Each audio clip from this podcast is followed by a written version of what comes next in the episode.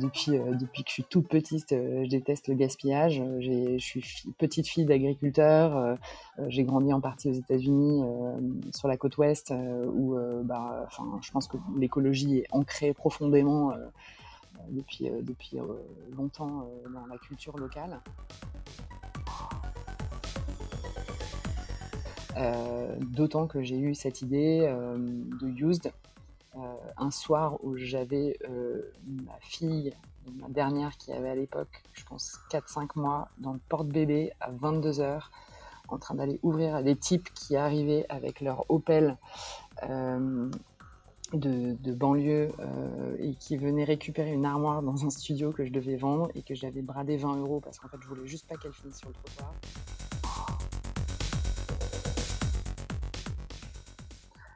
Enfin, on n'est pas juste là à faire euh, de la créa et, faire des pubs. D'ailleurs, en général, c'est plutôt avec des agences qu'on fait ça. Euh, donc, du coup, finalement, c'est un job où on est un peu le, petit entrepreneur à l'intérieur de, la grosse structure.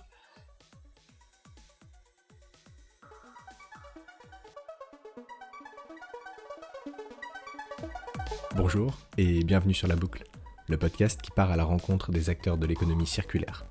Nous sommes Olivier Roche et Mathias Guinan et nous avons lancé Bikehead, la première place de marché pour vendre et acheter du matos de vélo en seconde main. Dans la boucle, on va donner de la voix aux acteurs de l'économie circulaire au travers de discussions sans filtre et sans tabou à propos de leur parcours, leur vision et leurs projets. Eh bien, on est super ravis aujourd'hui d'accueillir Ilfine Lagarde euh, dans le podcast de la boucle. Ilfine, bonjour. Bonjour. Salut Ilfine. Salut. Donc euh, Ilfine, tu es la fondatrice euh, de Used. on va évidemment revenir en détail sur, sur cette superbe aventure. mais avant de commencer, est-ce que tu peux te présenter et nous dire deux mots sur toi? Bien sûr, donc moi je m'appelle Ilfine Lagarde, comme tu l'as si bien dit, et merci de ne pas avoir écorché mon prénom qui est inventé, donc euh, du coup... Euh, euh, qui est inventé? Ouais, inventé par mon père, qui était lui-même entrepreneur et un peu inventeur aussi. Donc du coup, généralement, je donne trois jokers à tout le monde parce qu'ils ont le droit de se tromper sur mon prénom. J'ai beaucoup de Delphine, beaucoup d'erreurs d'orthographe, etc. Euh, mais toi, tu l'as super bien prononcé, donc nickel. Et tu as super bien prononcé used aussi. Donc ça, c'est cool. euh, Parfait. Et du coup, bah, je suis maman de trois petits-enfants euh, et j'ai travaillé pendant une quinzaine d'années euh, dans l'agroalimentaire à des postes marketing et commerciaux. Euh, et euh, bah, j'ai un peu tout quitté il y a un an et demi pour, bah, pour monter Used avec mon associé Frédéric. Voilà. Génial, génial. Alors c'est assez, c'est assez marrant, tu as commencé par, par, par un truc, un peu original effectivement en disant: «Bon, mon prénom il a été inventé» et j'ai cru comprendre que du coup, tu étais, une fille déjà de d'entrepreneur. Tu peux nous en dire un peu plus, là-dessus?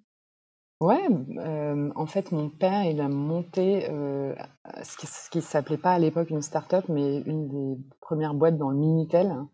Euh, donc c'était vraiment euh, un autre âge. Et, euh, et en fait, il a revendu quand il avait 33 ans. et il ah n'a pas arrêté depuis d'entreprendre de, sur plein, plein de sujets différents. Il se passionne pour plein de trucs. Euh, il y a eu des, panneaux solaires, de l'eau gazeuse, euh, il y a eu euh, des panneaux publicitaires. à un moment donné, il a, il a, il eu plein plein de sujets différents. Il s'est intéressé au, foreign exchange, etc. Et là, son dernier projet en date, c'est des, des, copies de Capla. ça s'appelle Blockchain. Euh, et euh, donc il vend ça euh, sur Amazon et il a son petit business. donc voilà, il fait ça. Donc il fait tout le temps plein de trucs différents et c'est vrai que c'est quelqu'un qui se passionne pour plein de choses et ça m'a. Enfin, je pense que c'est quand on, vit dans un, un, foyer comme ça où il y a sans cesse de, de, de l'innovation et, et, de l'entrepreneuriat, bah, ça donne un peu le goût à la chose et puis aussi la, la, la perception que c'est pas impossible de le faire soi-même. Euh, et puis j'ai aussi fait des études de, à HEC euh, avec la majeure entrepreneur. Donc de ma promo, j'ai plein de copains, plein de copines qui ont monté des boîtes. c'est pour certains des très belles boîtes même. et du coup, bah, forcément aussi, ça, ça, ça, inspire et ça donne envie, envie d'y aller et de se lancer à son tour. Ouais, on sent que ton, papa a été une bonne source d'inspiration, en tout cas pour toi, dans tes débuts entrepreneuriales. Et, du coup, tu disais que tu avais alors fréquenté pas mal aussi de personnes avec cette mentalité à l'école, dès l'école. Ouais, en fait, à l'école, euh, j'ai choisi de faire une, une majeure, donc euh, ma dernière année, euh, sur une spécialisation entrepreneuriat qui, en fait, est une non-spécialisation puisqu'en fait, on touche un petit peu à tout, puisque c'est l'art d'être entrepreneur, de savoir à la fois, faire, faire la compta et et lever des fonds et et faire, du marketing et voilà. mais j'étais je me sentais pas prête en sortant de l'école, tout simplement parce que j'avais pas, une idée. Euh, et parce que j'avais aussi envie de faire euh, mes armes dans un grand groupe. Donc du coup, j'ai commencé euh, à travailler bah, dans, des grosses boîtes d'agroalimentaire pour des marques, des marques qui sont super connues, les, soupes Liebig, les fromages Kiri, vache Kiri. Mon dernier job, c'était pour les pâtisseries Brossard et les pains Jacquet. donc des, marques que, que, tout le monde connaît. Euh, et, euh, et, je me suis éclatée pendant 15 ans, mais c'est vrai qu'au bout d'un moment, c'est un, job qui est assez cyclique et on, fait euh, un peu tous les ans, on, se repose des questions sur le plan marketing, etc. Et, j'ai une certaine lassitude à faire ça et, et envie de monter mon entreprise. Et puis c'est à ce moment-là aussi que j'ai eu, eu l'idée de Used. Et, du coup, bah, une fois que j'avais l'idée et, que je me sentais prête et armée, bah, je me suis, je me suis lancée. Yes. Du coup, il s'est il s'est passé combien de temps, entre, on va dire la sortie de l'école et le début de Used? Ah bah, 15 ans. 15 ans. J'ai bientôt Ouais, ça c'est ça c'est chouette parce qu'au final, tu avais quand même, d'après ce qu'on ce qu'on comprend, tu avais quand même cette, cet esprit, entrepreneurial de par, un peu ton ton ton background familial et puis, du coup, ta ta formation. Mais quand même, euh, quand même, tu as, pris 15 ans pour, pour te lancer dans, dans, l'aventure. est-ce que, est que pour toi, c'était, comment dire, c'était quelque chose que tu avais toujours en, fond derrière toi de dire ouais à un moment donné je vais monter je vais monter ma boîte? Ou alors tu t'es laissé tu t'es prise dans le dans le jeu des grands groupes etc et et puis à un moment donné tu es revenu un peu là-dessus ou c'était toujours voilà c'était toujours quelque chose de, de un fil rouge que tu avais quoi? Bah, moi, j'ai toujours, euh, vu mes jobs dans les grands groupes comme, euh, enfin, finalement, euh, chacun à son échelle, gère son son son petit business, hein, dans les grands groupes d'agroalimentaire, mmh. quand on est au marketing, on est à un poste qui est, qui est quand même assez central sur, la fixation des de la stratégie de la marque, des objectifs, de la veille concurrentielle, on bosse avec tous les départements, le département commercial bien sûr, la logistique, les les usines, la R&D, Donc c'est, et bien sûr toutes les fonctions qu'on appelle support, RH, compta, finance, etc. Donc c'est quand même un job qui, est très enfin, on n'est pas juste là à faire de la créa et, faire des pubs. D'ailleurs, en général, c'est plutôt avec des agences qu'on fait ça. donc, du coup, finalement, c'est un job où on est un peu le, petit entrepreneur à l'intérieur de, la grosse structure. Et du coup, moi, j'ai appris plein de choses dans, mes gros groupes qui me sont utiles aujourd'hui. Et j'étais pas frustrée parce que j'avais cette, cette vision un peu globale. Moi, c'est ça que, que, je trouve super passionnant dans l'entrepreneuriat, c'est d'avoir cette vue un peu globale de, de, de comment on, fait du business en, pouvant jouer un petit peu sur tous les leviers différents et tous les métiers. donc j'étais pas frustrée. toi, tu bien bossé sur la strate. Après, moi, j'aime bien bosser avec des gens, donc du coup, j'étais aussi très contente dans des grands groupes et voilà. et, mais c'est vrai qu'il y a eu un moment où,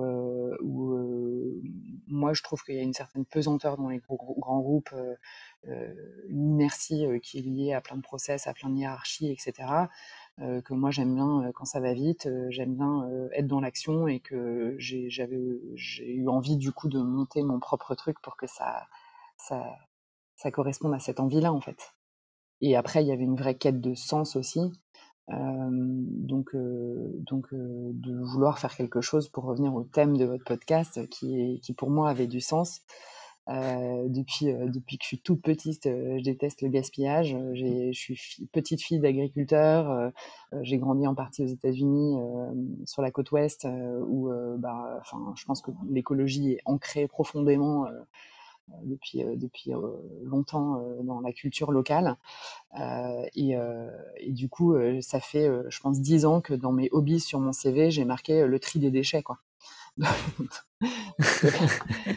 Donc, du coup, pour moi, il y avait un moment où j'avais envie de, voilà, de mettre mon énergie et cette envie d'entreprendre au service d'un sujet qui, qui, avait du sens pour moi. Et c'était quelque chose qui forcément allait tourner autour du gaspillage. Et, et, du coup, c'est comme ça qu'est est venue l'idée de Use, en fait.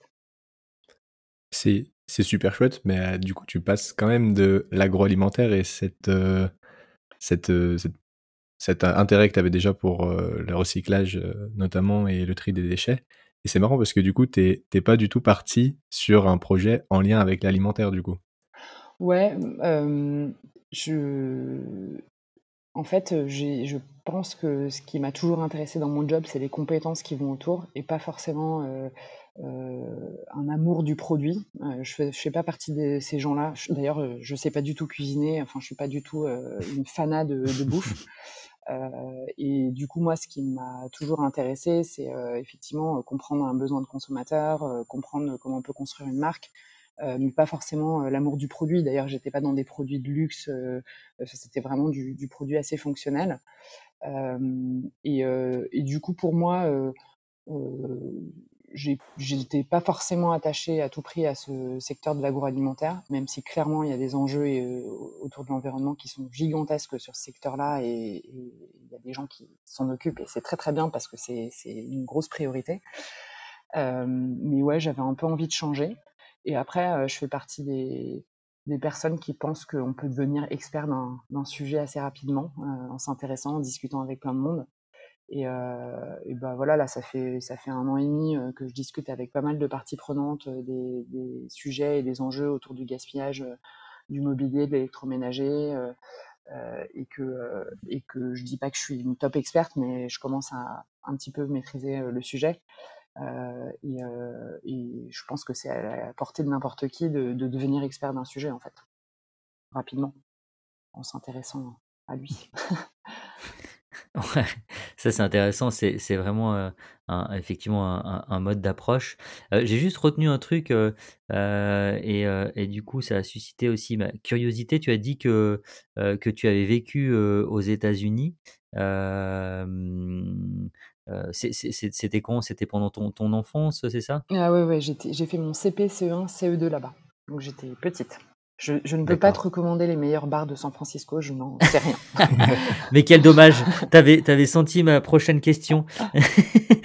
euh, non, mais du coup la question c'était, mais, mais peut-être que c'est peut-être que c'est euh, euh, beaucoup trop loin, mais est-ce que tu penses aussi que euh, le, le, la culture qu'on qu'on connaît de euh, des États-Unis pour pour pour l'entrepreneuriat justement, à, à, quel moment il avait pu influencer ton ton, ton, ton état d'esprit d'aujourd'hui. Mais bon, peut-être qu'en CP, euh, ah euh, l'impact. Euh je pense qu'il est, il est indéniable l'impact. en fait, ça, c'est, certes, c'est CP, CE1, CE2, mais je pense que c'est des années qui sont assez formatrices dans, dans, la personnalité.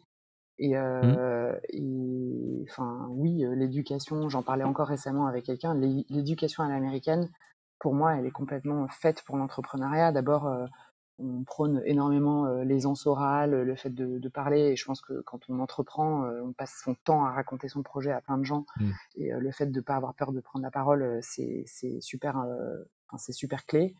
on passe, enfin, je pense que c'est aussi une culture qui valorise beaucoup la réussite et qui s'éternise pas sur l'échec. je m'en souviens encore quand je suis rentrée en France, donc en, en CM1. Euh, je suis revenue de l'école en disant mais je comprends pas, ils partent de 20 et ils enlèvent des points. Euh, aux États-Unis, c'est pas du tout ça. En fait, on compte les points positifs et on part de zéro et on te rajoute tous les points positifs. Et euh, en fait, pour moi, c'est un vrai état d'esprit de, de, voir le verre à moitié plein et de se dire, bah, en fait, qu'est-ce qu'on a bien réussi? Ça veut pas dire qu'on regarde pas les échecs et voilà, mais par contre on les regarde en se disant ok bah, j'ai appris quelque chose et maintenant je referai pas l'erreur et, puis j'ai appris quelque chose qui va me faire avancer et aller plus loin.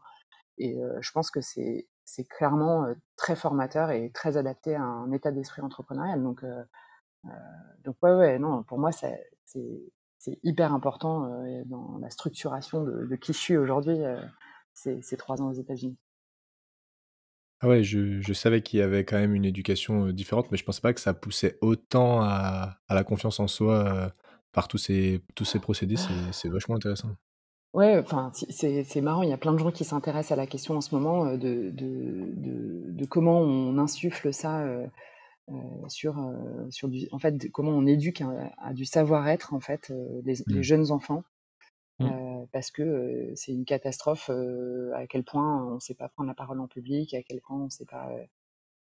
Enfin, voilà, en France, et je dis pas que moi je sais le faire particulièrement bien, mais en tout cas, ces, ces trois années-là ont été assez. Enfin, moi, m'ont renforcé dans ces trucs-là, je pense, clairement.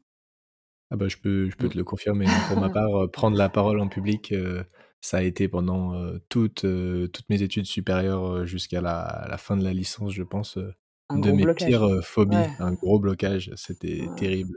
Transpiration, stress, pour, pour au final, quand on relativise, pas grand-chose. Ouais, et c'est marrant parce que moi j'ai des jeunes enfants et en fait les maîtresses leur font un truc qui s'appelle le quad neuf et en fait, le matin, ils ont le droit de venir et se poser devant toute la classe et de raconter un truc. Genre, ils amènent un pauvre jouet de chez de la maison et ils disent Regardez, j'ai une nouvelle carte Pokémon.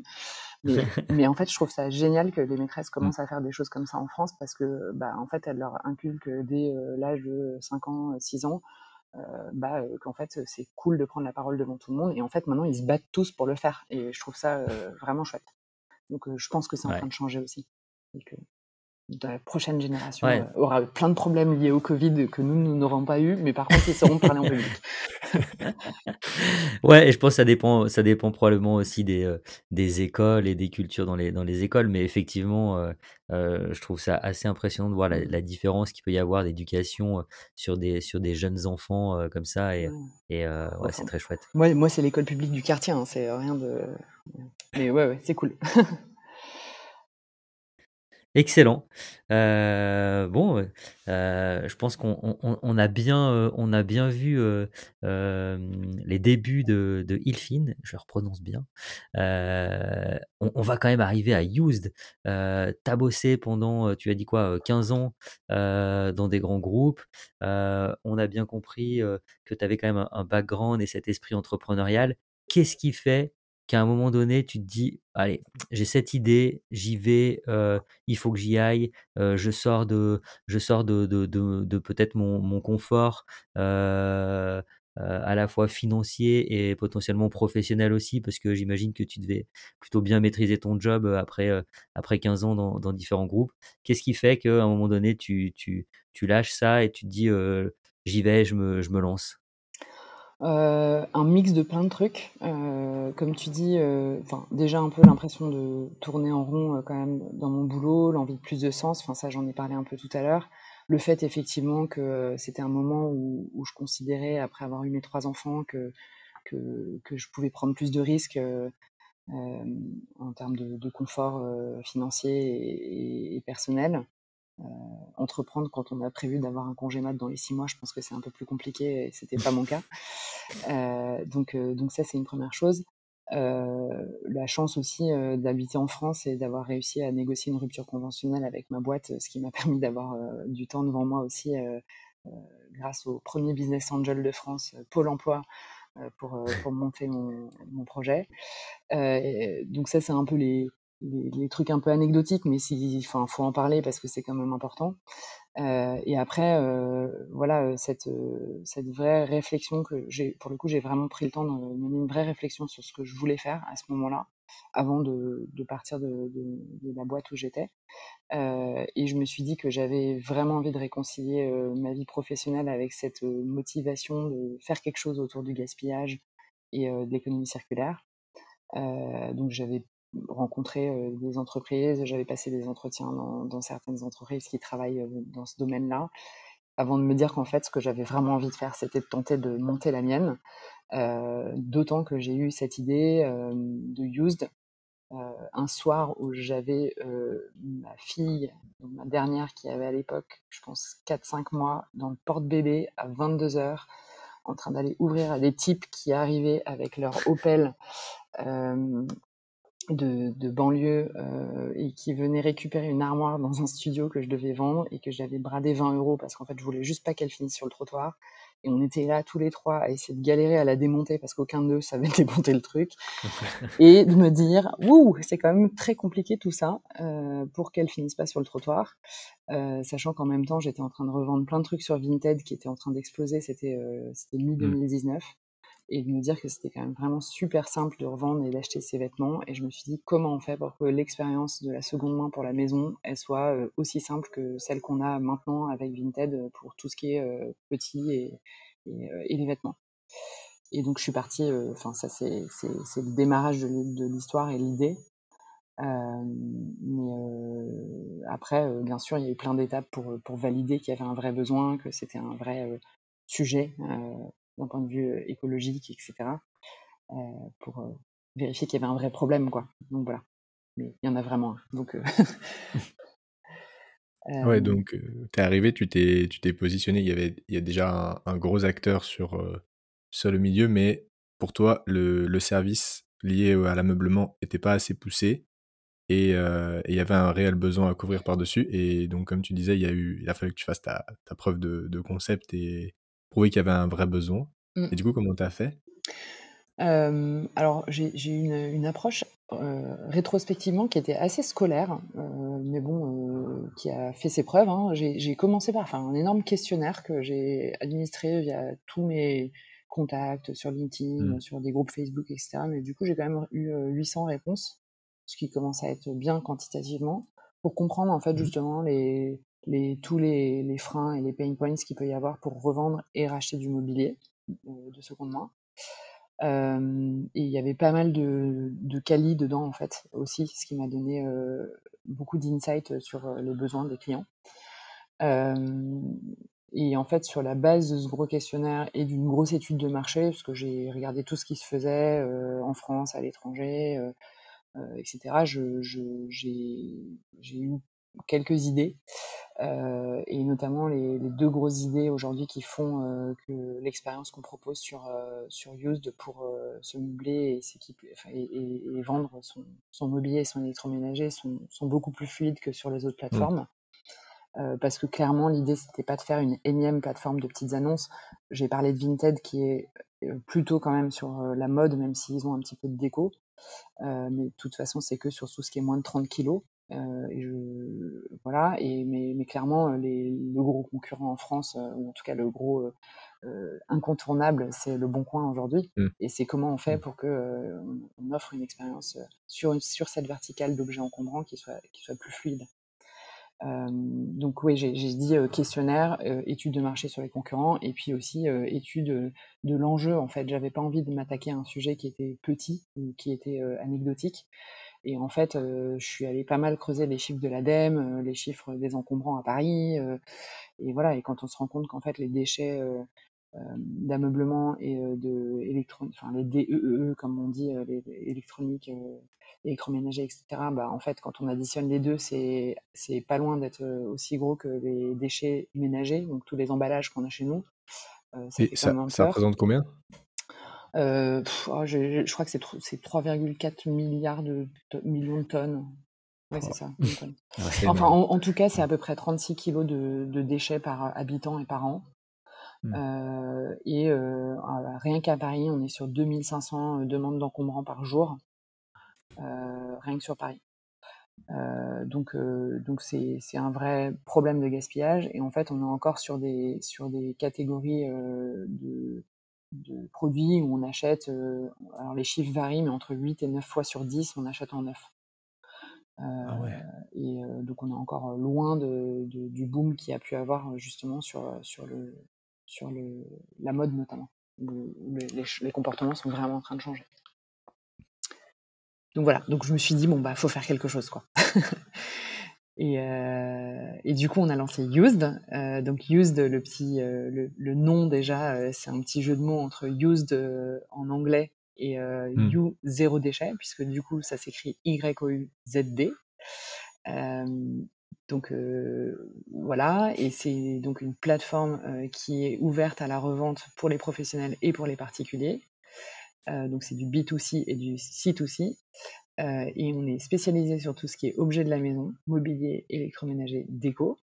Et on se caractérise pas tant par ce qu'il y a en vente que par la façon dont on le vend, puisque nous, notre objectif, c'est de révolutionner l'expérience de la seconde main pour la maison en la rendant hyper fluide, que ce soit pour le vendeur ou pour l'acheteur. Et on fait ça grâce à la technologie et grâce à la logistique. Euh, du coup, on a deux choses principalement qui nous différencient, même si bien sûr, au-delà de ça, on a une UX de folie et, le site est, trop cool et voilà. Euh, la première, c'est qu'en fait, côté vendeur, on s'est rendu compte qu'il y avait un gros pain point pour pas mal de gens qui était euh, le fait de gérer. En fait, poster son annonce, ça va. Ce qui est compliqué, c'est de la gérer derrière. C'est de se rendre compte qu'on a mis trop cher et que du coup, ça part pas c'est de se mmh. rendre compte qu'on n'a mis pas assez cher et qu'en fait, du coup, ça part tout de suite, mais du coup, on est un peu dégoûté. c'est d'avoir 15 000 questions de 12 000 vendeurs, acheteurs qui en fait sont pas vraiment prêts à acheter, de devoir aller modifier son annonce, supprimer son annonce, etc.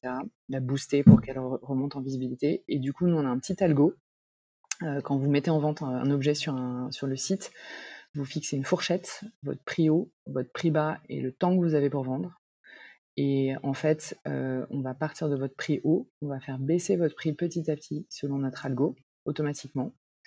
Et en face, les acheteurs vont liker l'annonce et reçoivent une petite notif qui leur dit euh, le prix de la commode n'est plus que de 88,32 centimes euh, d'euros, mmh. mais vous êtes 8 sur le coup. Et en fait, on fait jouer le fameux truc psychologique à la mode du moment qui est le faux mot. Euh, on dit à l'acheteur, en fait, votre objet sera peut-être moins cher demain, par contre, il sera peut-être plus là. Euh, donc en fait, euh, on est, à la fois on dit aux gens tardez pas trop, et en même temps on leur dit pour une fois vous avez raison d'attendre et, réfléchissez quand même bien à votre achat, ce que de toute façon ils font pour, pour du meuble. et à chaque fois que l'annonce, le prix de l'annonce baisse, on la remonte dans les résultats. Donc toutes les annonces actives en fait sont brassées, donc il n'y a pas ce côté je suis enterré sous les 12 000 annonces euh, rapidement. Et concrètement, pour le vendeur, en fait, c'est un peu la garantie de vendre au meilleur prix possible sans, sans avoir à s'en occuper, à négocier, etc. Euh, donc ça, c'est un peu la première innovation qui est inspirée d'un truc agricole d'ailleurs, quand même, qui s'appelle la vente au cadran. Et après, la deuxième grosse innovation, elle est plutôt côté acheteur, puisqu'en fait, on, on gère, on a vraiment pris à bras le corps le sujet de la logistique puisque clairement, quand on est sur des objets encombrants, bah, c'est un vrai sujet. Et pour nous, c'était aussi un des facteurs clés de succès pour Vinted d'avoir intégré complètement son partenariat avec Mondial Relais et d'avoir euh, géré la logistique en fait de, l'envoi du t-shirt de seconde main. Et donc nous, on, a choisi de faire ça euh, également sur une partie encombrant. Euh, donc on a à la fois des partenariats en direct avec des déménageurs qui font des tournées, donc c'est plus écologique, c'est plus économique. Euh, ça nous permet de proposer des forfaits sur la zone qu'on couvre aujourd'hui, qui est Paris et, euh, en gros les, deux couronnes autour de Paris, donc quasiment jusqu'à la 86, euh, qu'on a rebaptisé Paris et Moyenne Couronne, à défaut d'un vrai nom. et en fait, on a une plateforme, une petite plateforme qui nous permet de faire du, du, stockage tampon, donc de dissocier le moment où on va retirer l'objet vendu chez le vendeur et le moment où on livre chez l'acheteur. Mmh. Donc les gens n'ont plus besoin de se mettre d'accord sur leurs agendas, ce qui est quand même cool quand on est à Paris et qu'on est un peu busy. Euh, et euh, ça nous permet surtout de faire du regroupement. Donc la semaine dernière, on a Quentin qui a acheté euh, 9 objets chez nous euh, à 7 vendeurs différents en livraison. Donc en fait, nous, on a été pendant nos tournées sur une semaine récupérer les objets chez les vendeurs quand ça les arrangeait. Euh, tout regroupé sur notre plateforme de stockage et on a euh, meublé euh, en gros Quentin de seconde main tout mmh. son appart. Il y avait son lit, une, étagère, son canapé, etc. en une seule fois sur un créneau de deux heures. il n'a jamais parlé à aucun des vendeurs ou quasi. Et en gros, il est allé sur, son notre site, il a fait son panier d'achat et, et, il s'est fait tout livrer sur un créneau de deux heures une semaine plus tard. Donc encore mieux que chez Ikea, quoi. Et en plus, c'était beaucoup plus écologique et beaucoup moins cher. et les meubles étaient déjà montés. ouais, les meubles étaient déjà montés, euh, surtout que c'était pas des meubles Ikea. Il a eu des trucs, euh, enfin, il y avait des trucs de chez Made, euh, enfin, il y avait des, trucs sympas, quoi. Donc après, il y a un mix. Hein. Nous, encore une fois, on veut pas se définir par ce qu'on vend. On fait pas de la curation comme certains de nos concurrents qui font ça super bien, comme Celency. Mmh. On en fait, c'est-à-dire qu'on modère les annonces, bien sûr, mais on On n'est pas des experts de la déco, on est des experts d'une expérience fluide. Et c'est ça, c'est ça notre promesse. Donc voilà. Mmh. On trouve des lave et, voilà, des trucs pratiques dont on a besoin. Bon, alors là, tu as dit énormément de choses. Ouais. Des trucs sur lesquels on, va avoir envie de revenir. Ça, c'est certain. J'ai parlé méga longtemps, pardon. C'était ultra intéressant. C'est pour ça d'ailleurs qu'on ne te coupe surtout pas parce que moi j'étais embarqué dans l'histoire. Hein. Euh, Pareillement. Et, ce que je retiens, excuse-moi Olivier, juste ce que je retiens, c'est que ton, ton père aussi ne, ne t'a pas laissé qu'un prénom créatif, mais il t'a laissé aussi beaucoup de créativité. Bah, notamment euh, sur, euh, sur certains sujets, euh, bah, notamment les choses qui, qui, dont tu disais qui permettaient à Used de se différencier. Je voulais juste savoir, parce que cet, cet algorithme que vous utilisez par rapport au prix, je trouve que c'est super intéressant, intéressant et innovant sur, sur des plateformes de seconde main. À ma connaissance, je connais pas d'autres plateformes de seconde main qui, qui intègrent ce, ce système-là. Et vous, vous l'avez intégré directement dès le départ Ou est-ce qu'à un moment donné, vous vous êtes dit, là, il y a un pain point supplémentaire qu'on vient d'identifier, on ajoute, on, va, on va ajouter cette fonctionnalité et, et, du coup, là, vous avez vu tout de suite un changement dans, au niveau des vendeurs et une grosse satisfaction supplémentaire? Euh, non, pour le coup, c'était c'est marrant parce que c'était vraiment, euh, l'idée de base, en fait. Donc euh, voilà et qui, qui a été inspirée par, alors moi, je suis pas une fanat de la négo, donc du coup, ça me gonflait, en fait, moi, les les trucs, de négo sur, sur les plateformes de seconde main. donc c'était un peu une envie personnelle et en fait une réalisation, c'est que bah, cette, notion de deadline et de timing quand on vend un meuble, elle est, elle, est, hyper présente et beaucoup plus que quand on vend des habits, parce que quand vous mettez des habits sur Vinted, vous allez faire un gros sac, vous allez vous, coller une après-midi pour faire les photos, faire les annonces, après vous allez tout remettre dans le sac et vous allez le coller dans un coin de chez vous, et si ça se vend dans trois ans, ça se vendra dans trois ans un canapé qui est là et que vous avez besoin de vendre avant votre déménagement, en fait, il y a cette, notion de temps, elle est hyper importante. Et du coup, en fait, euh, moi, j'observais que mon propre comportement et celui des gens quand moi j'achetais de seconde main, c'était que les gens, ils pensaient qu'ils allaient tirer 500 euros de leur canapé parce qu'ils l'avaient acheté 1000 euros. Et en fait, ils, étaient, ils se retrouvaient la veille de leur déménagement à vouloir le brader à 50 euros, mais tout pour qu'ils partent, en fait. Et en fait, du coup, nous, on ne fait que ce que les gens font de toute façon. Euh, on le fait à leur place. Et, euh, qui permet notamment de ne pas se retrouver euh, les bras ballants la veille de son déménagement avec une annonce d'un canapé à 500 euros qui ne sera pas parti à 500 euros parce qu'un canapé d'occasion, à moins qu'il soit exceptionnel, ça ne se vend pas 500 euros, ça se vend 100, 150 euros. donc en fait, on fait ce que, ce que les gens font de toute façon, mais on le fait pour eux. Et après, en fait, ça a été conforté par des systèmes qui sont dans une, une petite un dépôt-vente en fait qui est à côté de, chez mon père encore.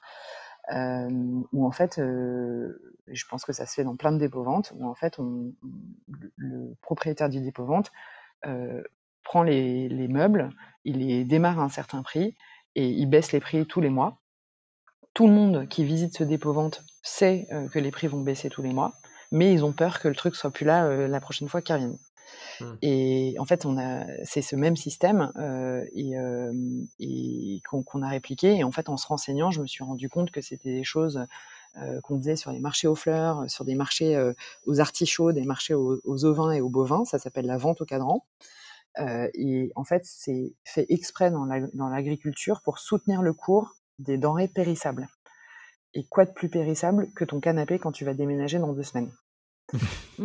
Donc on s'est dit c'est hyper pertinent. Euh, mmh. Et en fait, c'est marrant. On a... Et en fait, les premières choses que j'ai fait, c'est que j'ai pris les habits que j'avais en vente sur Vinted et j'ai fait ça en fait. Je les ai remis beaucoup plus cher que ce que je pensais euh, les vendre, pouvoir les vendre. Et puis tous les jours, j'allais à la main changer le prix. Et en fait, je me suis rendu compte que je vendais les trucs beaucoup plus vite et en général plutôt plus cher que ce que m'indiquait Vinted comme fourchette. Mmh. donc je me suis dit bon ok premier proof of concept basique mais qui, qui, est gratuit et qui, qui, marche quelque chose. Et ensuite en fait on a on a fait un groupe sur Facebook au tout début avant d'avoir le site avec mon associé Fred où en fait on disait aux gens bah, si vous avez des choses à vendre envoyez-nous les photos les infos et tout et en fait c'est nous qui postions les annonces sur le groupe Facebook on baissait à la main les prix tous les jours et en fait les gens qui étaient sur le groupe c'était le premier qui écrivait j'achète en commentaire sur le groupe Facebook qui remportait la vente. Donc les gens likaient quand ça les intéressait. Moi, je les notifiais des baisses de prix s'ils avaient liké. Et le premier qui écrivait j'achète en dessous, il remportait la vente. Et en fait, on s'est rendu compte que c'était ludique, que c'était sympa, que les gens étaient contents. Après, clairement, c'est quelque chose qui marche quand on a, quand on a une taille critique qui est importante, parce qu'il faut beaucoup d'offres, beaucoup de demandes et de la concurrence. Euh, donc euh, voilà, ça, ça fait partie de nos enjeux euh, maintenant, c'est d'atteindre cette taille critique. Excellent. L'histoire est géniale. On, se demande presque quand est-ce que quand est-ce que Vinted va intégrer ça sur sa plateforme du coup? bah, il pourrait. Après, je pense que c'est une question de de, philosophie aussi. De philosophie, par exemple. Eux, ils ont le faire une offre donc voilà, la Facebook Marketplace suggère des baisses de prix, c'est-à-dire si vous mettez quelque chose à 40 euros et que ça se vend pas pendant 10 jours, ils vont vous dire peut-être vous l'avez mis trop cher et ils vont vous mmh. suggérer de baisser le prix.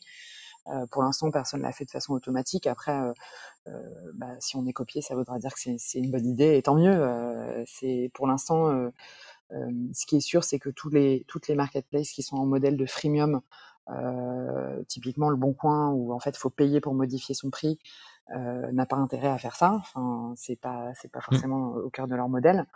Après, euh, voilà, les idées, les bonnes idées, elles sont faites pour être copiées. Moi, je pense que c'est très pertinent pour du mobilier, peut-être un peu moins pour des habits en fait. Ouais, complètement. Complètement. Et, il faut qu'il y ait une marge de manœuvre de négo aussi, c'est-à-dire que sur un, sur, un, sur un jean qui est vendu de base à 10 euros, euh, il n'y a pas tellement de fourchette pour le baisser le prix. quoi. Enfin, mmh. une petite négo, ça, ça passe bien. Bien sûr. Ouais, les conditions, c'est produit avec un prix élevé. Et puis, il y a aussi cette notion de, bah, faut de plus en plus, quand on se rapproche de la deadline, il faut de plus en plus que je m'en débarrasse. Donc, je suis prêt à le brader. Il y a ces deux dimensions qui rentrent en jeu. Euh, ouais, exactement. Yes. Donc, en fait, toi, tu constates, tu constates ce, point-là. La négo, tu te dis, c'est, un truc qui est plutôt, entre guillemets, relou dans l'achat de, de, produits de seconde main. tu te dis aussi qu'il y a probablement un sujet sur la partie un peu logistique. et donc, c'est sur ces, un peu ces, deux constats que, que, que, que, tu te lances dans l'aventure et que tu, que tu trouves un associé. Et comment, du coup, c'est quoi, c'est quoi votre, votre, votre premier jour et peut-être comment tu trouves cet associé? C'est, c'est, une personne qui était déjà dans ton entourage, c'est quelqu'un avec qui tu avais déjà bossé? Comment, comment ça s'est tramé tout ça? Euh, non, c'était je le connaissais pas. Euh, on s'est rencontrés en novembre, 2019. Euh, donc moi, ça faisait 2-3 mois que je réfléchissais à mon idée. J'étais en train de me dire: «Bon, comment je vais faire pour faire ma plateforme? Est-ce que je vais payer quelqu'un?» et cetera, qui va me faire, la moitié de ce que j'ai dans ma tête, pour, le triple du prix que je n'ai pas? et en fait, Fred, c'est le meilleur ami d'un collègue de mon mari, mais donc c'est une rencontre un peu fortuite, quoi, voilà, mais euh, je sais pas, tous les gens qui me demandent comment tu fais pour trouver ton associé, je leur dis une seule chose, je leur dis rencontre tous les gens qu'on te dit d'aller voir, parce qu'on a bien dans le lot, voilà, enfin, je pense qu'à un moment donné, c'est une question de fit. Euh, et, euh, et, voilà, moi j'ai eu une chance incroyable et sans lui, bah, on, serait, on n'en serait pas du tout là où on en est. Parce que Fred, il a une formation d'école de commerce, il est, il est, il a son père qui est dans, enfin, expert comptable, etc. Donc en fait, il a une super, une tête hyper bien faite du point de vue business et il comprend tous les enjeux métiers, etc. mais il est passionné par le code. il a 45 ans et il code depuis qu'il a l'âge de 13 ans. Donc à l'époque, ça s'appelait de la programmation informatique, comme aime me le rappeler. Ah euh, et, euh, et, en fait, il a toujours fait ça comme hobby. Et donc du coup, après l'école de commerce, il a, il a eu des postes euh, un peu à tous les métiers du, du, du dev. D'abord dans, dans, une très grosse structure puisqu'il était à la Société Générale. Euh, où il a fait euh, du dev, de la gestion de projet, euh, il a managé des équipes techniques, etc. Et donc à la fin, il, manageait des équipes de 40 personnes. et ensuite, il est passé dans une, a une première expérience dans une startup de la surtech où il était plutôt sur un rôle de product owner, mais où, bah, comme c'était une petite boîte, ça lui arrivait de continuer à développer aussi. Euh, et en fait, moi, je l'ai rencontré, euh, enfin, les étoiles étaient alignées. Je l'ai rencontré au moment où euh, cette startup était en train d'être revendue à un grand groupe et l'aventure changeait un petit peu et il avait envie d'aller aussi taquiner de l'entrepreneuriat et de mettre du coup au service d'un projet qui avait du sens ses compétences qui étaient du dev, mais pas que. et du coup, bah, on s'est rencontrés. il a réussi, donc on s'est rencontrés en novembre. On a réussi, lui, il a réussi à quitter son boulot fin janvier 2020. Donc en fait, au 1er février 2020, on était dans un tout petit bureau euh, KGB de 10 mètres carrés qu'on a pris en photo euh, pour la postérité.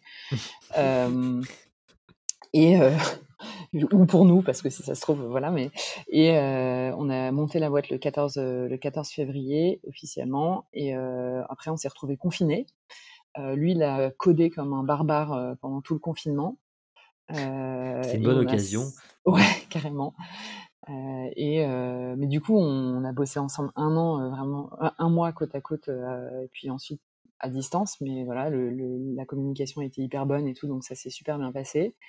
Et du coup, on a lancé le site à la sortie du confinement mi-mai. et on a vraiment commencé à un peu communiquer dessus en septembre dernier, 2020. Voilà. Et, puis, et puis là, on, a commencé à avoir, enfin voilà, ça a été des sujets comme toutes les marketplaces d'acquisition d'offres, d'acquisition de demandes. on a eu des beaux partenariats avec les grands voisins, qui est un tiers-lieu à Paris associatif, qu'on a aidé, enfin qui, qui s'arrêtait en fait, et du coup on les a aidés à, revendre tout leur mobilier. Et du coup, ça, ça, a été une belle visibilité pour nous en, en échange. Et après, on a vidé sur la fin de l'année les locaux de The Family aussi, mmh. euh, qui passaient en full remote, ce qui nous a aussi euh, donné pas mal de visibilité. Euh, et, et, du coup, voilà, sur la base de, ces premiers chiffres, on est allé finaliser une première petite levée de fonds en tout début d'année, là, 2021. Et donc là, il faut qu'on aille, on, va passer à la, à la vitesse supérieure. Donc là, je retiens le lancement 14 février et euh, un moment tout à l'heure, tu as parlé de 12 000 annonces sur la plateforme. Euh, ah non, je, ça devait être une façon de parler, mais je sais pas pourquoi 12 000. J'ai dit ça euh, Peut-être qu'on en a 12 000. J'ai pas regardé récemment depuis le début. Non, en tout, en, fait, on est sur une, sur une verticale où, euh, où il y a quand même un, un, vrai enjeu de renouvellement, parce que comme il y a cette notion de deadline, euh, en moyenne, les gens, quand ils postent leur annonce, euh, leur annonce, elle reste maximum deux mois en ligne, sachant que nous, en fait, on a voulu pour avoir un, être dans un esprit de qualité et pas avoir plein de trucs qui, qui sont, comme on les appelle chez nous, des zombies, c'est-à-dire des annonces qui sont là, mais en fait qui sont plus là. Euh, en fait, nous, on efface automatiquement les annonces euh, quelques jours après la date butoir que les gens ont indiquée. Parce qu'on considère que la date butoir, dans 80% des cas, c'est un déménagement. Et que si du coup, ils n'ont pas réussi à vendre, ils, en ont fait autre chose, en fait. Donc, on veut pas qu'il y ait plein d'annonces euh, périmées sur notre plateforme. Donc, à un instant T, on pour l'instant, on n'a pas 12 000 annonces à un instant T sur le site. J'espère qu'un jour, on en aura 12 000, mais pour l'instant, c'est pas, pas le cas. En revanche, vous avez un catalogue euh, super, euh, super frais et actualisé, quoi. Voilà, par contre, on a un, un, catalogue qui est effectivement, euh, normalement, toutes les annonces sont actives. Alors, quand les annonces sont affichées en dernier prix, ça vaut le coup de vérifier avec le vendeur qu'elles sont encore, que c'est encore dispo, parce que s'il est en dernier prix, c'est qu'il est arrivé à sa date butoir. Euh, mais sinon, euh, si les prix sont en baisse, en général, c'est des choses qui sont récentes et qui sont fraîches. De toute façon, en fait, euh, on affiche sur le sur la fiche annonce la dernière mise à jour de l'article, donc ça donne aussi une bonne indication de la dernière fois que le vendeur est venu mettre à jour sa fiche ou, regarder son annonce. Donc, mais oui, oui, globalement, le catalogue est assez frais. Et les prix sont généralement disponibles. Super. Et donc, euh, et donc Fred, ton associé, il a, il a développé euh, lui-même euh, toute la plateforme d'un point de vue tech, c'est ça? Ouais, il est fort, hein Ouais. il, a, il, a, il, a, tout fait tout seul? Ouais, tout. Tout, tout, tout. Donc, ouais, ouais, ouais. Des fois même, je lui dis arrête de développer ce truc, tu peux le trouver déjà fait. voilà. non, non, il a tout développé, tout, tout, tout seul, from scratch. Euh, et c'est hyper important pour nous de maîtriser le produit. Je pense qu'on en est euh, là, on a déjà, euh, bien sûr, ça comprend aussi des microscopiques modifs, mais on a, on a déjà poussé, comme il dit, plus de 1000 versions du code, parce que pour nous, c'est hyper important de maîtriser ça. on a changé plein de wording. Enfin, en fait, on, ça nous permet d'itérer de façon super rapide et d'être super agile sur, sur, sur le Mmh. produit. Euh, donc là, on est encore en train d'apporter des améliorations euh, sur le site euh, parce que bah, on a encore réalisé qu'il y avait des trucs dans l'UX qui n'allaient pas, etc. Ça nous permet d'être vraiment super agile. et en fait, ce système d'algorithme de prix et le fait de pouvoir acheter en panier à plusieurs vendeurs, c'est vraiment des trucs qui n'existent pas quand, on, quand on passe par des, des plateformes existantes. Euh, et donc, euh, comme l'idée, c'est surtout pas de faire un énième site de petites annonces, puisque ça, il y en a déjà et elles font très bien le boulot.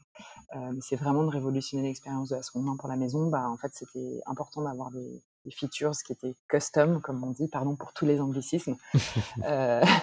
et du coup, c'est génial qu'on maîtrise le produit en interne. Mais bon, là, Fred, enfin là, on, on, vient de recruter un CTO du coup qui arrive, puisque Fred, bah, encore une fois, comme c'est une perle, il a bien entendu des, des capacités qui vont bien au-delà de, juste développer des. Enfin, ce qui est déjà génial, mais en fait, il va aussi gérer toute la partie opération, euh, service client, etc. Et vraiment prendre le client une fois qu'il est sur la plateforme. Euh, sachant que moi, mon job, c'est plutôt de, les faire venir sur la plateforme. Voilà. C'est mmh. comme ça qu'on se répartit un peu les rôles. effectivement, il y a quand même un. Pardon. Rien, pardon. vas-y, je te coupe, pardon. Je disais qu'effectivement, il y avait, il y avait un gros enjeu entre ces, sites de petites annonces et les sites comme Used, qui deviennent finalement des, des sites e-commerce qui, avec tout un process vraiment caché derrière qui permet de rendre l'expérience du client beaucoup plus simple et, euh, on a vraiment l'impression en fait d'acheter sur un site e-commerce avec tous les services qui vont avec, alors que les meubles euh, pour used viennent vraiment de chez euh, quelqu'un et viennent pas sortent pas forcément d'un entrepôt, sont pas neufs. On a vraiment cette sensation sur sur ces sites qui se développent. c'est l'enjeu en fait pour sortir du site petite annonce. oui, d'ailleurs c'est marrant parce que sur notre, sur notre page Google Business, d'ailleurs j'en profite pour dire que tous les avis sont des vrais avis. Euh, on est obligé de mettre une adresse. Et, euh, en tout cas, nous, on n'a pas trouvé d'autre façon que d'en mettre une. Et du coup, euh, on a mis l'adresse de là où on, a nos bureaux. Et en fait, on a plein de gens qui nous demandent si on a une boutique parce qu'effectivement, je pense qu'on donne l'impression d'être plus un site de e-commerce que, enfin, c'est pas encore 100% clair pour les gens que c'est les objets, ils sont chez des gens en fait, ils sont pas chez nous. mais du coup, euh, bon, voilà. Mais oui, oui, tu as raison. Et, je pense qu'il y a cette verticalisation en fait de, la petite annonce euh, qui permet d'apporter des vrais services qui sont hyper adaptés. Et, euh, et, voilà, on a eu des gens qui nous ont dit est-ce que je peux vendre mes habits, est-ce que je peux vendre des jouets pour enfants, etc. Et pour l'instant, on, on, refuse parce que nous, on veut vraiment euh, être très lisible et, être euh, là où on a une vraie valeur ajoutée.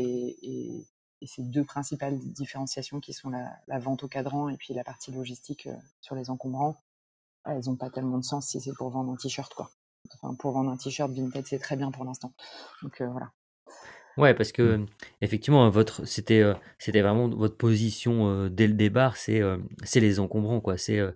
comment comment est-ce qu'on gère toute cette partie encombrant? Mmh. Absolument. OK.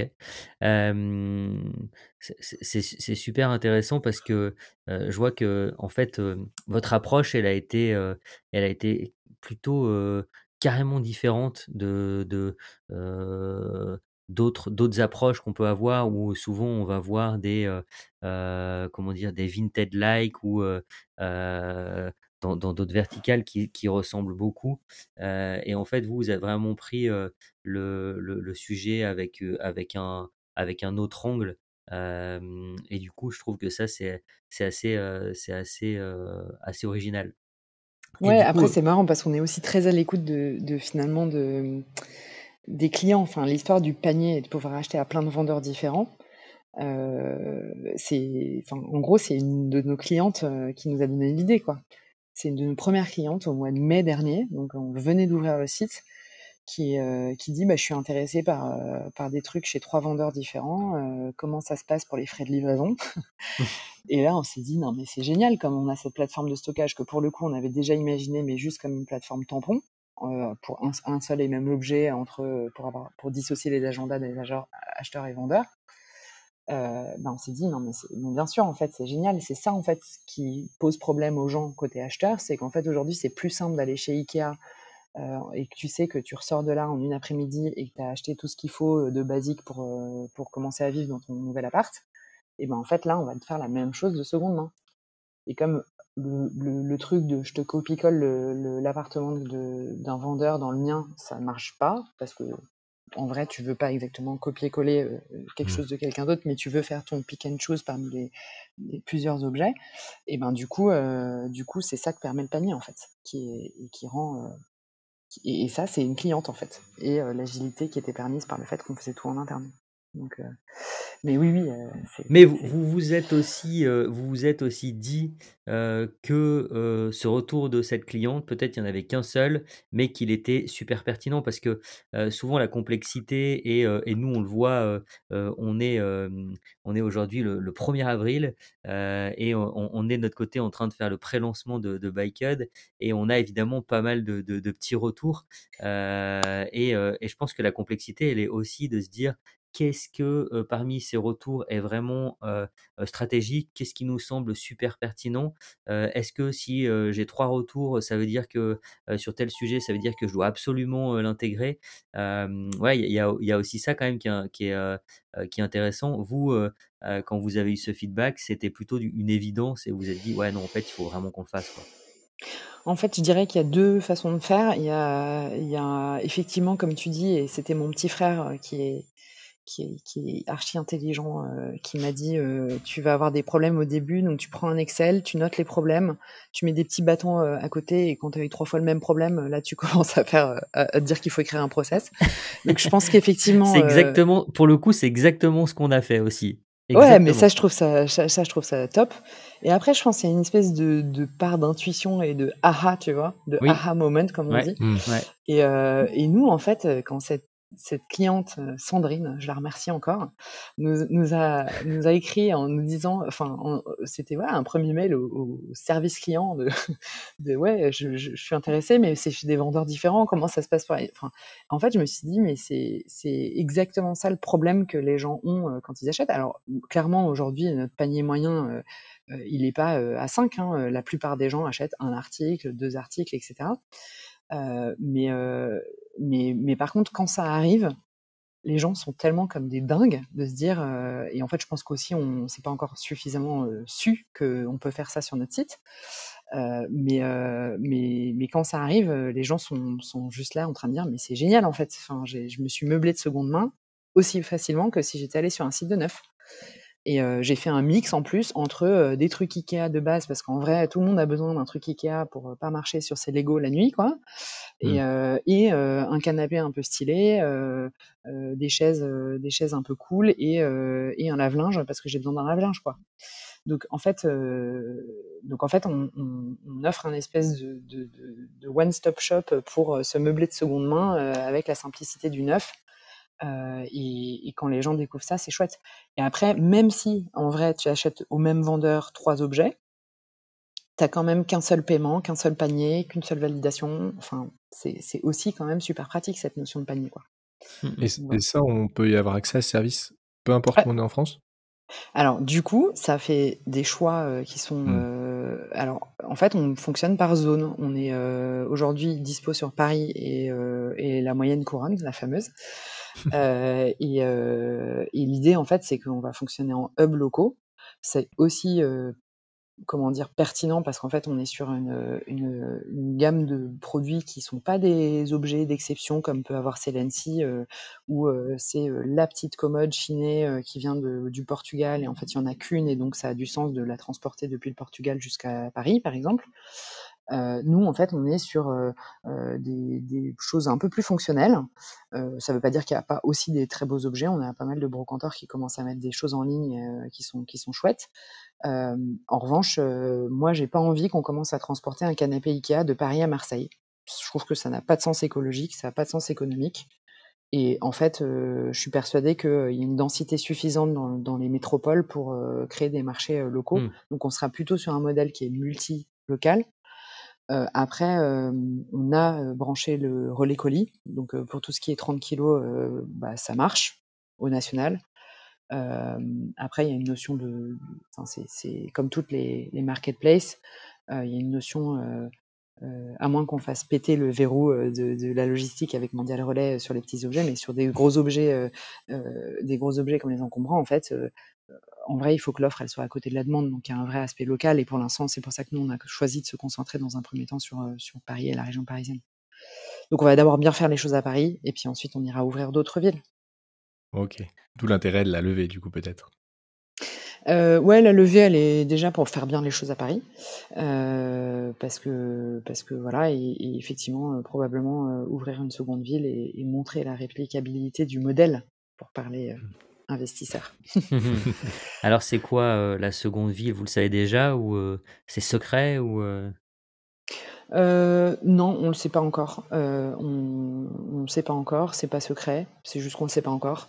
OK. Euh, on regarde, on regardera, je pense, une ville où il y a une densité qui est suffisante. Bon, c'est très probablement Lyon ou Marseille dans tous les mmh. cas, j'imagine? Mmh, pas forcément. Ah non? Non, non, on avait on a aussi pensé à Lille, mmh mais oui, Lyon, Marseille, Lille, Bordeaux, enfin, je sais pas, on verra. OK. Ça peut aussi être une ville à l'international, euh, parce qu'il y a aussi des villes, euh, comme, Bruxelles, par exemple, où ça pourrait avoir, euh, carrément du sens. Ou Luxembourg. OK. Ouais, donc ça c'est ça c'est votre, c'est votre, sujet du moment? L'internationalisation? Ah non. j'ai envie de dire, l'ouverture d'autres, d'autres hubs, on va dire, non, le, sujet du moment, euh, pour l'instant, c'est déjà de, de, Enfin là, vraiment, on a investi euh, très peu. Hein. on était encore euh, que trois il y, a, quelques semaines, avec avec l'argent qu'on avait mis nous au départ comme mise de fonds. Donc là, en fait, l'objectif, c'est c'est déjà de de, bah, de se faire encore mieux connaître à Paris en région parisienne, euh, de vraiment processer et structurer euh, toutes nos opérations. Euh, donc on est en ce moment en quête d'un entrepôt qui soit plus grand, de choses comme ça, pour, pour vraiment bah, comment dire, avoir scalé, comme on dit, sur, mmh. sur Paris avant d'aller ouvrir une autre ville. Je pense que l'idée, c'est quand même de garder un peu de focus. et puis, on teste plein de nouveaux services aussi. Euh, et on a d'autres euh, d'autres choses qu'on va rajouter sur la plateforme dans les dans les semaines qui viennent, euh, où on travaille avec d'autres entreprises, d'autres startups. Mais là, par exemple, un service dont je peux vous parler, c'est le service Objectif Seconde Vie, qui on teste en ce moment, mais qui commence à pas mal prendre. en fait, on propose aux personnes qui n'ont pas vendu leur objet au moment de la date butoir, de les récupérer pour eux, chez eux, donc ça peut être soit sur leur trottoir, soit à l'étage, sachant que du coup il y a des frais de retrait. Et nous, en fait, on va prendre leur objet et le prendre en, en dépôt-vente éclair finalement pendant 30 jours. On va refaire des photos, refaire une annonce euh, assez valorisante. On va vendre leur objet pour eux. Euh, sachant que le deal, c'est on commence au prix que vous voulez. Par contre, le prix final, c'est le prix du retrait que vous avez payé. Donc l'objectif, c'est juste de couvrir au pire les frais de retrait de la personne. Euh, et ensuite, euh, si vraiment au bout de 30 jours ça n'est pas parti, on le donne à une association. Donc on, est, on discute avec le réseau d'associations banlieue santé qui est très actif dans la banlieue parisienne. Et donc l'objectif en fait c'est que votre, votre euh, objet ait une seconde vie et qu'il ne termine pas sur le trottoir. Et ça c'est un, un service. Bon pour l'instant on a un Google Form. Enfin c'est très, on est en mode test, mais ça prend pas mal. On a pas mal de demandes et, et c'est chouette. Donc parce que c'est vraiment hyper aligné avec la, la vision qu'on a et la mission qu'on s'est fixée. Hein, donc, donc moi je suis contente que ça prenne bien. Oui, c'est intéressant. Vous mettez un pied de plus là dans la dans la lutte contre le, les, le mobilier jeté? Exactement, voilà. Et alors après, comme forcément il y a des frais de retrait, euh, euh, ce qui est chouette aussi, parce que nous, notre volonté, c'était surtout pas de se retrouver quand même avec les trucs qui effectivement parfois euh, malheureusement mérite euh, la déchetterie. Hein. Euh, et donc là, du... non, mais parce que comme l'objectif c'est de le donner à des gens derrière dans des associations, c'est de leur donner des choses qui soient pas des déchets, qui soient des, trucs de bonne qualité. Mais là, si vous avez un canapé qui est encore en super bon état et qui mérite d'avoir une seconde vie, c'est quand même bête qu'il finisse sur le trottoir. Donc en fait, on vous dit, bah, on vient le chercher chez vous. et on se donne 30 jours pour essayer de le vendre, et puis s'il n'est pas vendu, on le donne à une famille qui en a besoin. C'est quand même je pense que c'est quand même dans l'air du temps et qu'il y a de plus en plus de gens qui sont prêts à prendre le risque de. Parce qu'en fait, au pire, ils ont les frais, de, les frais de retrait à leur charge qui restent à leur charge. Donc, euh, oui, c'est un don payant. Il faut, quand même se le dire. Euh, mais euh, mais c'est un don payant où, dans 85% des cas, on arrive en général à le vendre quand même plus cher que le, que le montant des, des, frais de retrait. Euh, donc il a une seconde vie euh, comme si vous l'aviez vendu et, et, au pire il est, il est, effectivement il est donné à quelqu'un et donc c'est ce pire devient un meilleur en fait donc c'est ça qui est chouette. Mais, mais, les frais de retrait c'est les mêmes si on vend une armoire enfin si c'est une armoire ou si c'est une simple chaise? Non, en fait, on fonctionne avec un système de volume. Moi. Euh, donc, en gros, c'est est-ce que ça rentre dans le coffre d'une voiture Est-ce qu'il faut un monospace ou est-ce qu'il faut plus grand qu'un monospace? Et du coup, c'est forfaitaire. Donc, pour le coup, si, c'est une grosse armoire ou un gros canapé, ça va être le même prix. Et si c'est une chaise ou une petite table basse, ça va être le même prix. même si c'est pas forcément toujours le même travail pour nous, parce qu'une grosse armoire, en général, faut la démonter. Et ça prend du temps de démonter une armoire et de la descendre en plusieurs pièces, alors qu'un canapé, en fait, les gens s'en font tout un monde, mais en fait, déménager un canapé, c'est pas grand-chose. Parce que c'est en un seul morceau, et voilà. Et je peux vous dire parce que j'en ai porté pas mal au début de l'aventure. Euh, du coup, ça, ça me fait, ça me fait penser, on n'en a pas parlé, euh, le, le, modèle, en fait, euh, euh le modèle de, de, de, de use, c'est quoi c'est Est-ce que c'est un peu aussi comme sur Vinted où l'acheteur paye une, une, commission? Comment, comment ça se passe? Ouais, c'est exactement ça. En fait, ça on, a, on a deux sources de revenus principales. La première, c'est une com qui est payée par les acheteurs, mmh effectivement. Donc c'est complètement gratuit de vendre, ça c'est super important comme argument aujourd'hui pour avoir un, un, catalogue qui soit fourni. J'ai vu que vous avez fait pareil sur sur sur Backed. Yeah.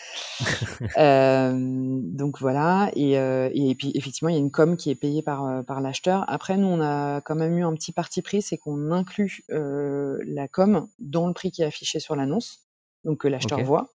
Euh, parce que on a vraiment voulu que le parcours pour l'acheteur, à aucun moment il y ait l'espèce de truc où ils disent oh là là on me rajoute un truc à la fin et du coup bah j'ai plus envie de l'acheter parce qu'on m'a rajouté 10 euros de, mmh. de com.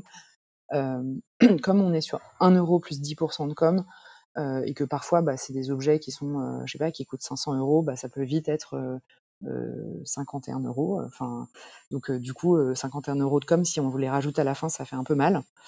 Ouais. Donc on préfère les afficher dedans. Euh, et enfin nous on fait ça vraiment parce que c'est pas c'est fait en toute transparence mais c'est pour qu'il n'y ait pas de mauvaise surprise dans le parcours d'achat et que les gens ne s'arrêtent pas en cours de route.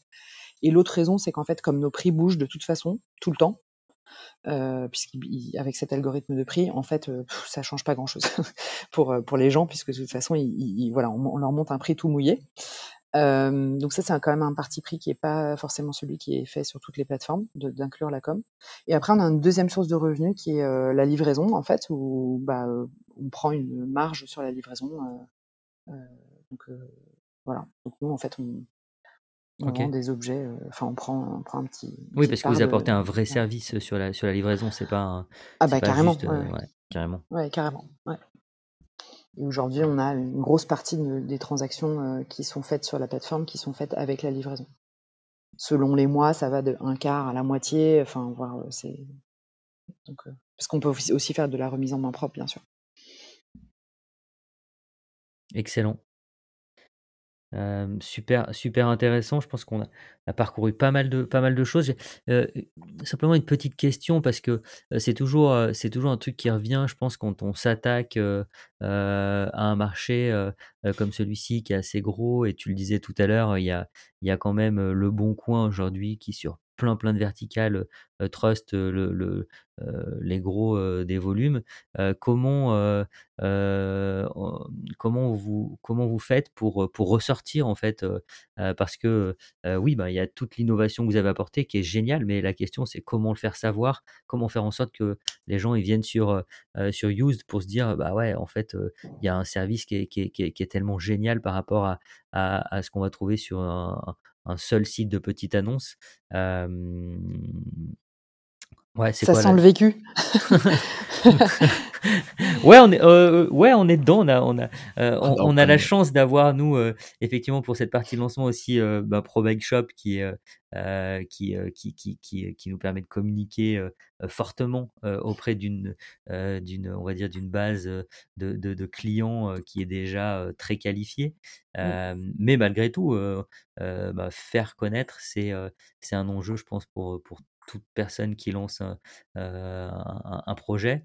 non, mais clairement, sur une marketplace, il y a, pour moi deux facteurs clés de succès. C'est d'avoir une proposition de valeur qui soit différenciante et, suffisamment claire. Je pense que nous, on a encore du progrès à faire là-dessus et on est en train de travailler dessus pour que les gens, quand ils arrivent sur le site, ils comprennent tout de suite notre valeur ajoutée. et, et, donc, on sait que ça, ça va, ça va prendre du fine-tuning. Et mes, mes années d'expérience en marketing montrent qu'on n'est jamais arrivé au truc parfait et qu'on mmh. peut toujours s'améliorer sur ça, sur avoir une proposition de valeur qui soit claire et, et différenciante et puis la deuxième chose, c'est effectivement qu'il y ait du monde parce que c'est un marché, d'offres et de demandes il faut qu'il y ait beaucoup d'offres et beaucoup de demandes. Alors oui, vous, vous appuyez sur Pro Bike Shop, on a la Reboucle qui s'est lancée, que je crois que vous avez interrogé aussi, qui qui peut s'appuyer sur toute, sa sa base, de la Redoute. Mon nom, on rêverait d'avoir, une, base comme ça à qui on peut faire un mail, un mail et, voilà. Euh, et puis c'est plié. Euh, donc non, on trouve des moyens un peu plus créatifs. Euh, on a, on a eu, bah, du coup, on a fait des partenariats où on a vidé des lieux iconiques qui nous ont fait connaître auprès de leur communauté. on a, on travaille bien entendu le SEO qui, est quelque chose qui est très, qui est, clé forcément. Mmh on fait, on travaille pas mal sur les réseaux sociaux, que ce soit les réseaux sociaux grand public comme Instagram et, et, Facebook et aussi sur, LinkedIn. et, puis, et on fait un petit peu de, RP, de médias aussi, un peu les, moyens classiques. Après, côté offre, on travaille aussi beaucoup avec les professionnels. donc, en fait, on, a de plus en plus de, pros qui vont passer par notre site pour vendre leurs objets donc ils sont soit des lieux, soit des, soit des brocanteurs, soit des, carrément des éditeurs ou des, ou des distributeurs de mobilier avec qui on est en discussion. donc, donc voilà, donc du coup, l'idée c'est, de jouer un peu sur plein de leviers d'acquisition différents. Et, et, après, on espère aussi qu'il y aura un, un, bon bouche à oreille. Pour l'instant, on a des très bons avis sur, sur Google, on a un très bon NPS et nos utilisateurs sont plutôt très contents. Donc, généralement, c'est plutôt une bonne base pour créer un bon bouche à oreille. Voilà. Carrément. Mais j'ai pas de recette secrète à vous donner, en tout cas pour le moment. Non, mais si vous en avez une, je la veux bien. je sais pas si on a une, mais effectivement, je, je, je, pense que c'est effectivement un mix de pas mal de choses. C'est aussi pas mal de l'énergie qu'on va qu'on va mettre à, à la tâche. Euh, donc euh, ouais, ouais, et puis ça, je, tout ça ne se fait pas du jour au lendemain dans, dans tous les cas. Je pense que toutes, euh, toutes les success stories des, des, des, marketplaces, si on les voit aujourd'hui comme un truc qui potentiellement est allé assez vite, bah, en fait on se rend compte en creusant un petit peu que bah, ça prend toujours un petit peu de temps malgré tout. Euh, et, que Vinted était au bord de la faillite il y a quelques, quelques années. Et, Exactement. Et, que ça faisait et que ça fait déjà un paquet d'années que ça existe. Donc, voilà, et Tout à fait. Et ça cartonne peut-être en France. Et c'est pas le cas dans tous les pays non plus. Donc, donc ouais, ouais, non, non, mais il y, a, y, y, a, un mix de plein de choses. Mais c'est toujours intéressant, je trouve, de, euh, bah de, de, voir effectivement quelle, quelle approche a été, poussée pour, ben, ce fameux faire connaître, surtout sur des, marchés. Et je pense que de votre côté, il y a un point qui est intéressant, à mon sens, c'est cet aspect local euh, donc oui, ok, c'est Paris et Paris, c'est déjà énorme, mais en fait, je pense qu'en en, réduisant aussi cet aspect-là, vous pouvez euh, probablement axer aussi beaucoup d'éléments de, de, communication, euh, de prise de position de manière locale, mmh et, et, du coup avoir un impact encore plus fort sur, sur les messages. demain, je pense que si vous ouvriez une autre ville comme Lyon ou Marseille-Haute, ben, de la même manière, les investissements ils partent pas n'importe où dans tous les sens. Vous allez vous focus sur sur sur sur une ville en particulier. Et, et je pense que ça, ça a un, ça un vrai c'est un vrai élément aussi dans le dans le dans la partie market, je trouve mmh pour pour appuyer pour appuyer plus fortement et être vraiment focus. Donc je trouve ça intéressant. Ouais, effectivement, de de de commencer, heu, à faire bien quelque chose à un endroit avant de Ouais. de vouloir s'éparpiller et le faire partout. Mmh. Mmh. C'est le Airbnb de San Francisco, quoi. OK. C'est ça. Heu, super, je pense qu'on a on a fait quand même une, un bon, heu, un bon tour, heu, de de la question.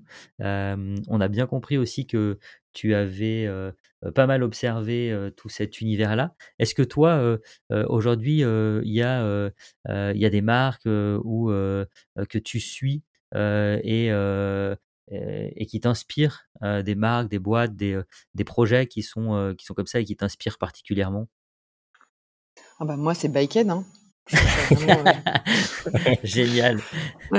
non, franchement, je trouve ça vraiment passionnant de voir à quel point, heu heu, il y a toutes ces verticales qui se créent sur, sur des des univers. Moi, je trouve que c'est c'est génial ce que vous faites parce que je pense qu'en plus vous allez, être sur une communauté de gens qui sont passionnés et cetera. Donc je enfin, je je crois vraiment au potentiel de votre, de votre, marketplace donc c'est chouette et je suivrai ça avec, avec, heu, intérêt. Hem, non, heu, nous on fait un on on bah, en fait, on s'intéresse un peu à à tout, le milieu de la maison green. En fait, vraiment, moi la la vocation, c'est une vocation de de ménagère de moins de 50 ans, puisque j'ai encore moins de 50 ans, heu, qui est, comment on aide les gens, lambda, qui sont qui se disent juste, qui sont pas forcément des aficionados de l'écologie, mais qui sont des gens qui se disent: «Ça serait bien de faire un peu mieux», à concilier tout ça avec leur vie de tous les jours. Et du coup, en fait, heu, Use, c'est une solution pour ça, heu, sur la partie ameublement. Mais en fait, heu, sur notre Instagram, tous les vendredis, on on parle d'une info, ou d'une actu où on met en lumière une marque qui, œuvre un peu pour cette ce même objectif. Et du coup, bah, je trouve ça chouette parce qu'en fait, moi, je découvre plein de marques, que je connaissais pas forcément et qui font des trucs, super. Et puis on fait des petits échanges de visibilité donc donc c'est chouette. En fait, on a lancé cette opération après le le Black Friday où il y avait tout ce militantisme sur le Green Friday. Ouais. Et il y avait ce mouvement qui a été lancé par Fago, heu, de Make Friday Green Again et nous, on s'est dit: «Bah, c'est cool de faire un truc, heu, juste, fin novembre comme ça, mais en fait, on a envie de faire ça tous les vendredis» et donc en fait, sur notre Instagram, c'est le hashtag Make Every Friday Green Again green again avec le bon accent français. Et du coup, bah, ouais, on on a mis en en avant, des boîtes, comme là, par exemple, bah, demain, on va parler de Tilly. Heu, c'est, heu, des gens qui font venir, heu, des, couturiers à domicile, pour, vous aider à refaire la housse de votre canapé plutôt que de le jeter, à faire, utiliser, une vieille robe, mais dont vous aimiez bien le tissu pour faire un un coussin, ou Ah bien sûr à génial. réparer vos habits et tout ça.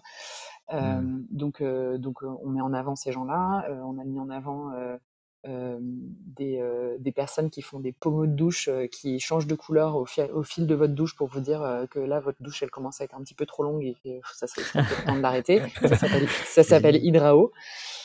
Du coup, on a fait un petit jeu concours pour en faire gagner un. Enfin, en fait, voilà, moi, je trouve qu'on découvre qu'il y a plein d'initiatives, qui sont super, dans plein de domaines et donc tout ce qui peut, faire qu'on a des comportements un peu plus écologiques à la maison, en avec des marques qui sont super sympas, et et des gens qui sont super enthousiastes et passionnés et donc moi, je trouve ça enfin, je suis hyper contente qu'on ait lancé ce ce petit rendez-vous tous les vendredis parce qu'on on on voit plein de gens, qui font des choses chouettes et et et voilà et on se donne des petits coups de pouce entre nous, ça fait une petite communauté et et c'est cool.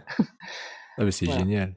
C'est aussi c'est un peu un des objectifs aussi, heu, du podcast, c'est de permettre aux auditeurs de découvrir au travers du podcast une marque qui, a un impact dans la seconde main ou l'économie circulaire. Heu, une marque qui était qu'il connaissait peut-être pas et que du coup il va pouvoir utiliser. C'est pour ça après à chaque fois on redemande des recommandations pour créer, heu, que chaque personne qui écoute la boucle puisse aussi, heu, trouver des nouvelles, marques, des des nouvelles entreprises qui interagissent dans ce milieu et en découvrir de nouvelles à chaque épisode. Ouais, cool, bah, je vais réfléchir. Dans l'économie circulaire en particulier. J'ai l'impression que tu en as quelques-unes effectivement. Bon et ben, on a balayé effectivement pas mal de sujets. C'était, Ouais, je suis je suis bavarde, je suis désolée. ah Mais il faut surtout pas t'excuser, au contraire, c'est C'est le but. Hein. Et puis nous, nous, on te relance en plus, donc bon. Euh. on t'arrête pas. Hein. Simplement, on, termine, euh, nous, nos épisodes euh, avec une petite tradition. alors, on a appelé ça à la volée le, tic-tac quiz. on va te poser des, des questions, donc tu auras le choix entre deux réponses à chaque fois. Et en fait, il faut que tu choisisses entre les deux réponses. Donc simplement, on te donne deux mots et tu choisis celui que tu préfères entre les deux. Ok. Voilà. Et il faut choisir. Ça va, je sais choisir. Olivier, je te laisse y aller. Allez, c'est parti. Alors, hard skill ou soft skill? Oh, Soft skill. Analytique Il faut, faut, faut, faut, que je, faut que je, faut que j'élabore ou pas? Non, non, non, c'est bien. C'est faut, obligé d'argumenter. Ça, ça, ça, avance. Soft skill. Soft skill, ouais. Et c'est quoi après? Analytique ou? Créatif. Euh, analytique. Ah, j'aurais pas imaginé. Éducation ou action? Action, action. Chance ou persévérance? Franchement, s'il faut choisir, je dirais persévérance, mais sans un peu de chance, j'y serais pas arrivé. Hein. rentabilité ou impact? C'est ah, celle-ci, elle est, ouais, Franchement, moi, je le fais pour l'impact. Euh, je sais que si on n'a pas la rentabilité, au bout d'un moment, on mourra. Donc en mmh. fait, euh, c'est la rentabilité pour l'impact. C'est comme ça. J'aime bien cette réponse. Ouais. Work-life balance ou passion? Oh, je peux je peux faire un joker là avec, demander à mon mari. Il y a ma famille qui euh. écoute le podcast, mince. Euh, non, work-life balance, mais euh, work-life balance, j'aime pas ce mot de passion. Euh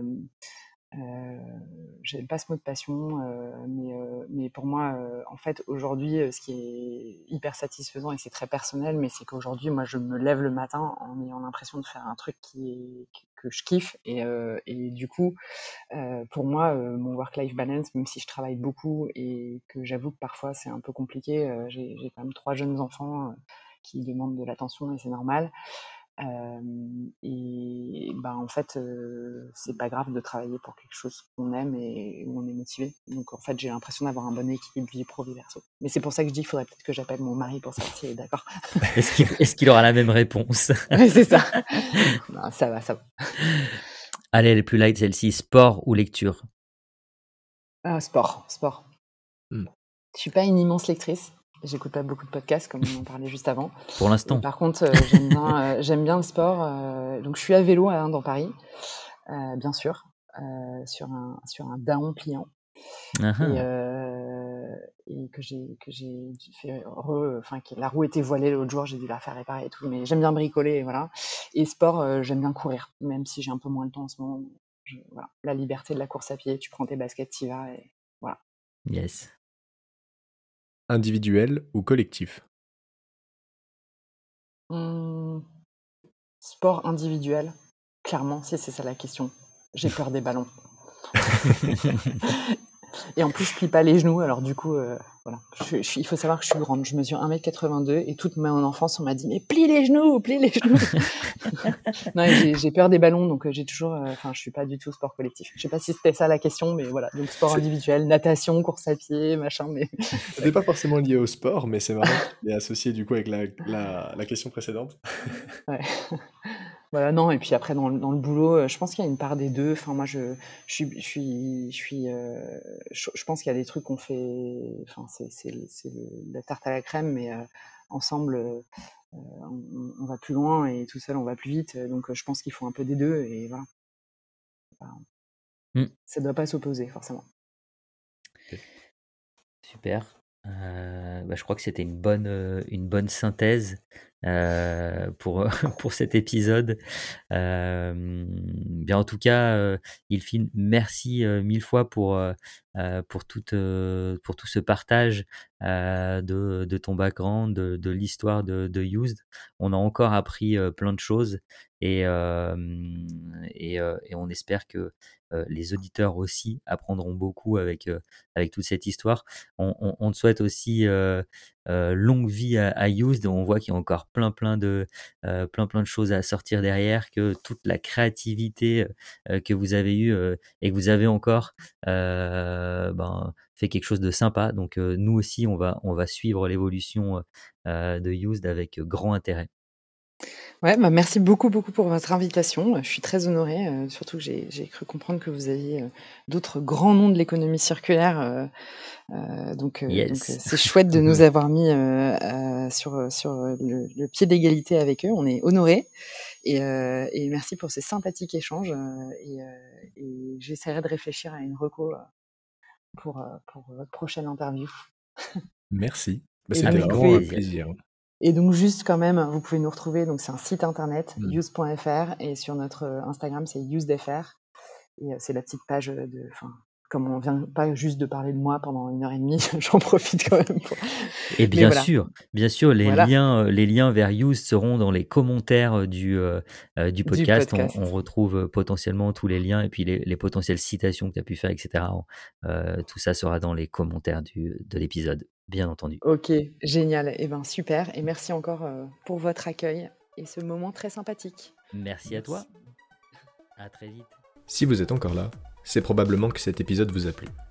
Alors je vous invite à aller laisser un commentaire sur Apple Podcast pour nous aider à remonter dans les classements et donner encore plus de voix à ces acteurs de l'économie circulaire qui viennent discuter avec nous sur la boucle. Merci encore et on se dit à la prochaine.